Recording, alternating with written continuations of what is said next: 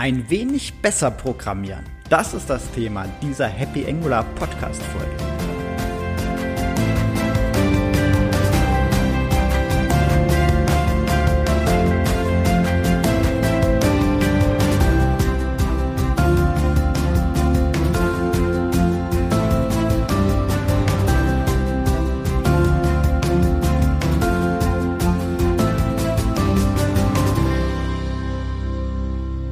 Hallo und herzlich willkommen zu einer weiteren Ausgabe des Happy Angular Podcasts.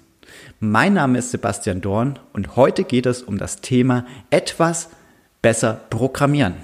Viel Spaß damit! In der heutigen Folge etwas besser programmieren äh, dreht sich alles um etwas sauberen Programmcode, wie wir Namen besser benennen können und allgemeine Regeln zum Clean Code, die man auch etwas auf Angular übertragen. Die Folge ist an sich inspiriert durch ein Buch, das ich diese Woche in den Händen halte, halten durfte. Ähm, weniger schlecht programmieren. Ich finde den Titel erstmal amüsant. Ich habe ihn deswegen etwas äh, positiv gedreht und sage einfach ähm, etwas besser programmieren mit äh, etwas besser programmieren. Genau. Ähm, die Inhalte sind jetzt nicht aus dem Buch, weil ich habe es noch nicht gelesen, aber ich werde noch eine Folge dazu machen mit ein paar lustigen Zitaten, die ich schon gefunden habe, die immer noch brandaktuell sind, auch wenn dieses Buch äh, aus 2013 ist. Gut, fangen wir mal mit dem Wichtigsten eigentlich an beim Programmieren, vor allem mit äh, etwas besser Programmieren. Nimm den Code oder check den Code, den du gemacht hast, etwas besser ein, wie du ihn vorgefunden hast. Das ist die Boy Scout Rule und ist an sich, muss ich sagen, ja schon gesunder Menschenverstand. Du nimmst etwas und du fügst etwas hinzu und es soll danach schöner aussehen, wie es, danach, äh, wie es davor war. Relativ simpel. Das kann man auch relativ leicht auf jede Programmiersprache übertragen. Wichtig dabei ist natürlich zu wissen oder ein gemeinsames Verständnis zu haben, was ist denn schöner. Dafür hilft uns auch Angular. Es gibt einen Angular Style Guide, der uns empfiehlt, wie gewisse Sachen zu benennen sind, welche Formatierungen sie empfehlen. Den werde ich in den Show Notes mit verlinken. Da werde ich jetzt, jetzt erstmal noch nicht detaillierter eingehen. Ich werde noch auf allgemeinere Regeln erstmal weitermachen. Es gibt eine Regel für gute Benennungen von Variablen, von Funktionen und so weiter. Und die ist, äh, heißt die äh, Oettinger, Oettingers Rule für die gute Namensbenennung. Und an sich äh, nutzen sie selbsterklärende Namen, die die Absicht haben, das, was sie vorhaben und den Sinn dahinter auch wiederzuspiegeln. Und da steckt einiges dahinter. Nämlich an sich ist Programmcode erstmal ein Kommunikationsmedium. Und das ist nicht nur ein Kommunikationsmedium zwischen Programmierer und Maschine, die einen Programmcode ausführen soll, es ist auch ein Kommunikationstool zwischen Programmierern. Und man darf nichts vergessen, die meisten Kosten, die an sich eine Software verursacht, ähm, ist nicht bei der Entwicklung, sondern beim Betrieb. Und deswegen ist auch so sauberer Programmcode wichtig. Beziehungsweise Programmcode, ich würde ihn nicht sauber nennen, weil sauber, äh, jeder hat so sein eigenes Reinigungsgefühl. Jeder, manche möchten es. Ja, gibt Unterschiede. Äh, ich will es kurz halten. Ähm, deswegen ein Kommunikationstool. Und das muss, sagen wir dann, auch jeder verstehen. Und das heißt, es ist sehr schlecht, wenn ihr irgendwie äh, eine schöne Funktion geschrieben habt, die an sich alles klar innen drin macht und dann gibt ihr einfach den Namen Example Function und so weiter äh, und die macht irgendwas. Und ihr müsst durch Kommentare ergänzen. Das ist sehr schlecht. Deswegen ist solche typischen No-Gos sind Kommentare, die etwas erklären, die ihr braucht. Da habt ihr dann entweder ist die Funktion zu lang oder ihr habt den Namen nicht richtig gewählt, dass ihr noch extra Kommentare braucht zum Erklären. Und Programmcode sollte nie verwirrend sein. Da können sich einige Entwickler schon mal eine Scheibe abschneiden. Es gibt äh, äh Namensregeln nach Uncle Bob und die werde ich jetzt mal ein bisschen mal durchgehen. Nutze selbsterklärende Namen, die einfach auch dann den, den Sinn und auch das Vorhaben widerspiegeln. Sie sollten an sich leicht aussprechbar und durchsuchbar sein. Das heißt, nutzt keine Abkürzungen, nutzt, äh, nutzt wirklich gängige Begriffe, Überlegt euch vor der Entwicklung, ob ihr euren Programmcode auf Deutsch oder auf Englisch schreibt. Wenn ihr, sagen wir mal, irgendwann eine Expansion äh, außerhalb dem deutschsprachigen Raum äh, habt an Personal, vom Verständnis her ist es, empfiehlt sich immer englischsprachig an der Stelle. Keine Implementierungsdetails in den Namen von Methoden reinschreiben, sehr wichtig. Du schreibst ja auch nicht eine Methode, ja, hier durchlaufe ich siebenmal die Vorschleife äh, und suche nach XY und so weiter. Auch wenn der Name etwas lang wäre, dann noch zusätzlich. Verwirrungen vermeiden, Unterschied, äh, Unterschiede müssen hervorgehen. Also unterschiedliches soll auch unterschiedlich benannt werden. Kommt manchmal nicht so vor, lässt sich aber eigentlich leicht, äh, leicht klassifizieren. Also wenn ihr wirklich Unterschiede habt zwischen zwei Funktionen, dann müsst ihr auch die auch klar hervorstechen. Sonst wird's einfach schwierig, das Ganze dann auch für einen neuen im Projekt das zu erkennen. Bei der Benennung kein Encoding, weil diese muss ich immer überlegen, wenn man was Zusätzliches hinzunimmt zu einer Variablennamen oder Methodennamen, wie zum Beispiel einem bestimmten Präfix oder einem bestimmten Suffix. Welchen Mehrwert liefert dieser Teil davon? Und es gibt, sagen wir mal so, manche Konventionen, die sind aber meistens relativ kurz gehalten, aber es macht keinen Sinn, vor jeder Methode einfach den Projektnamen davor zu setzen. Der hat keinen Mehrwert, weil wir wissen, wenn wir uns in dem Projektverzeichnis befinden, dass wir dazugehören. Ähm, deswegen keine Member-Präfixe, auch keine Datensuffixes und auch kein äh, in Klassen kein Class äh, als Name noch mit dazu nehmen oder C oder bei Interfaces ein I noch mit dazu nehmen. Das ist an sich äh, ja nicht relevant an der Stelle. Gut, bei der Sprachwahl ähm, Klassen und äh, Variablen gerne im Nominalstil. Methoden werden äh, häufig im Bereich Verben verwendet. Ähm, Methoden sollten jetzt auch nicht relativ lang sein, also vier bis sechs Zeilen, aber dazu kommen wir gleich noch. Äh, Enams äh, können Adjektive sein, also zum Beispiel rot, blau, grün, wenn ihr irgendwelche Farben habt. Und Boolean wird häufig mit is äh, checkt oder im Endeffekt immer mit einem is davor äh, gerne begonnen. Ähm, genau. Beim Aufruf von Funktionen haben wir es eigentlich typischerweise so, dass wir eine Public-Funktion haben und wenn die halt relativ groß ist, clustern wir sie in mehrere Funktionen und rufen dann private Funktionen wiederum auf, dass unsere Methoden relativ kurz bleiben. Das aber auch sinnvoll gruppieren.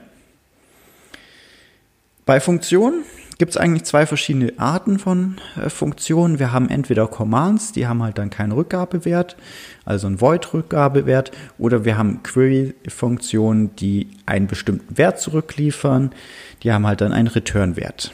Bei den Parameterlisten wird empfohlen an sich nicht mehr wie drei Argumente. Da können wir dann auch mit Objekten FML arbeiten und kein ne, der Argumente auch wirklich gleichzeitig als Return-Wert äh, verwenden. Das heißt, wenn wir irgendwie ein Array reingeben, dann speichern wir das nicht über diese Klassenreferenz in dem gleichen Array, sondern in einem neuen Array, bitte. Auch keine Null-Parameter und auch ähm, Boolean-Parameter werden nicht so gern gesehen. Ähm, vor allem, wenn wir halt dann innerhalb der Methode eigentlich nur haben, unterscheidet sich der Block, der Block komplett, also durch den Boolean-Parameter, dann besser zwei Methoden und dann nur noch als wirklich kleine Fallunterscheidungen zu sehen. Ich nutze es zwar schon gern, ab und an mal Boolean als Fallunterscheidungen einzubauen, aber wenn sich halt nur der, wenn sich wirklich der größte Teil gleich ist, nur eine ganz Kleinigkeit unterscheidet, zum Beispiel beim Rechnen ein Vorzeichen. Das ist ja an sich, die Rechnung bleibt ja sonst gleich, nur bei dem Vorzeichen wird sich wird was geändert. Genau.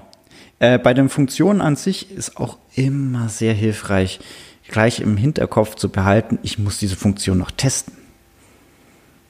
Dann passiert vieles von dem schon automatisch, finde ich. Beim Statement-Block ähm, erstmal konzentriere dich auf eine Sache. Diese Funktion soll nur eins können. Die sollte klein sein, die vier, äh, vier bis sechs Zeilen, wie ich bereits schon angesprochen habe. Seiteneffekte reduzieren. Da schau einfach mal, wie du sie testen möchtest. Dann hast du auch schon relativ viel äh, damit abgedeckt und das Ganze soll auf einer Abstraktionsebene bleiben. Ähm, mach mal ein Bild daraus. Ähm,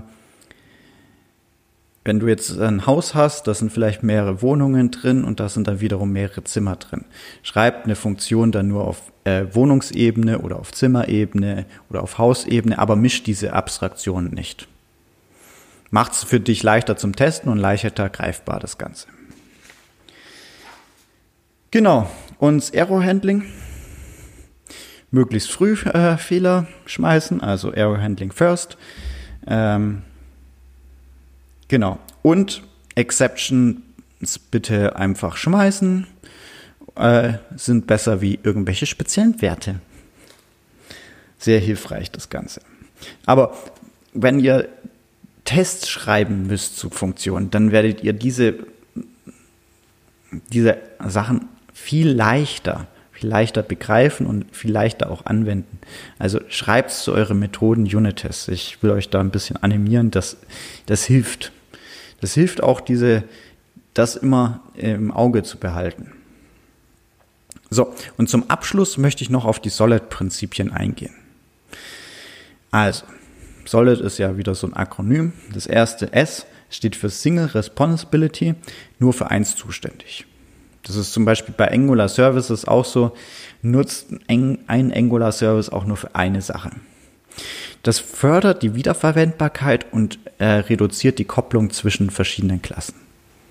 Sehr toll, sehr toll. Ähm, o für Open Clause äh, Prinzip. Es soll offen sein für Erweiterungen, aber geschlossen für Modifikationen.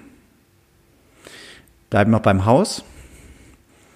Das Haus soll offen sein oder es soll die Möglichkeit bieten, einen Anbau anzunehmen.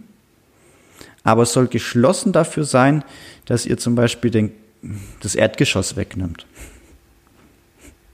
Die Modifikation. ähm, genau. Ähm, L steht für Liskov äh, äh, Substantiationsprinzip. Das heißt, ähm, Oberklassen können problemlos durch eine Unterklasse ersetzt werden. Das ist vor allem aus Objektorientierung her ähm, sehr, sehr, sehr äh, entscheidend, äh, die Fragestellung. Also die Oberklasse durch eine Unterklasse. Nicht andersrum. Andersrum geht es ja immer relativ leicht, die Unterklasse durch eine Oberklasse zu ersetzen. Aber andersrum soll es auch gehen. Ähm, ein anderes Thema, das I, das ist das Interface Segregation Principle große Interfaces in kleinere zergliedern, damit wir die auch modular zusammenbauen können. An sich ist das auch wiederum, geht in die Richtung Single Responsibility Prinzip. Nur eine Sache soll das Interface können, dann können wir es auch etwas zergliedern, wenn wir ein relativ großes haben. Genau, und das D, Dependency Inversion Principle, ähm, die Hauptaussage, die Kernfunktionalität unseres Programms hängt nicht von etwas anderem ab. Ähm, wir haben zwar immer Abhängigkeiten in Programmcodes äh, zu anderen Themen, aber unsere Anwendung an sich läuft auch noch, auch wenn wir nicht diese Abhängigkeiten zur Verfügung haben. Sprichwort jetzt, äh, steht jetzt auch in Richtung Fehlertoleranz. Genau. Ähm, wenn man das Ganze auf Angular äh, übersetzt, jetzt, was wir uns jetzt angeschaut haben.